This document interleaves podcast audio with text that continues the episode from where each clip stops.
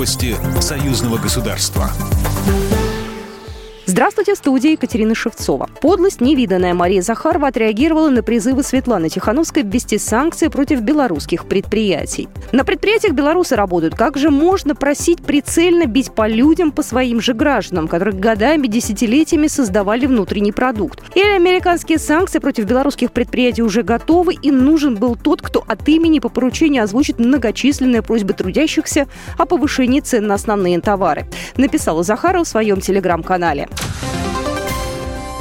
Главная цель внешнего давления на Беларусь – это Россия. Глава комиссии парламентского собрания Союза Беларуси и России по вопросам внешней политики, председатель постоянной комиссии Совета Республики по международным делам и национальной безопасности Сергей Рачков отметил, что в мире сегодня все меньше разговоров о международном сотрудничестве, зато о санкционной политике прежде всего со стороны коллективного Запада хоть отбавляя. Об этом сообщает СБ «Беларусь сегодня». Происходящее вокруг Беларуси – попытка коллективного Запада оказать давление, оторвать нашу страну от России. Конечно же, это геополитическая стратегия.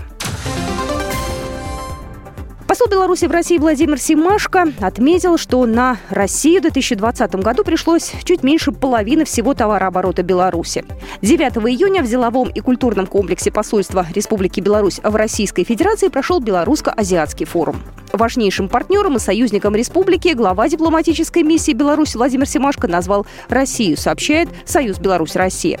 У братских народов многовековая общая история, тесные связи между людьми, единая культурная и духовная ценности. И все это дополняется взаимовыгодным экономическим сотрудничеством, констатировал высокопоставленный дипломат. Он подчеркнул, что у предприятиях обеих стран налажены многолетние кооперационные связи. При этом республика, заявил посол, занимает четвертое место среди крупнейших внешнеторговых партнеров Российской Федерации. Россия также находится находится на первом месте по инвестициям в белорусскую экономику, отметил Симашко, назвав крупнейшим совместным инвестиционным проектом строительства и ввод в эксплуатацию белорусской атомной электростанции в Гродненской области.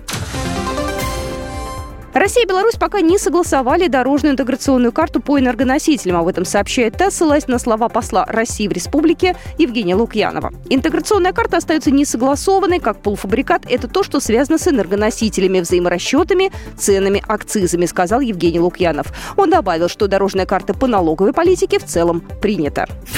Программа произведена по заказу телерадиовещательной организации Союзного государства. По вопросу размещения рекламы на телеканале «Белрос» звоните по телефону в России 495 637 6522. В Беларуси плюс 375 44 759 37 76.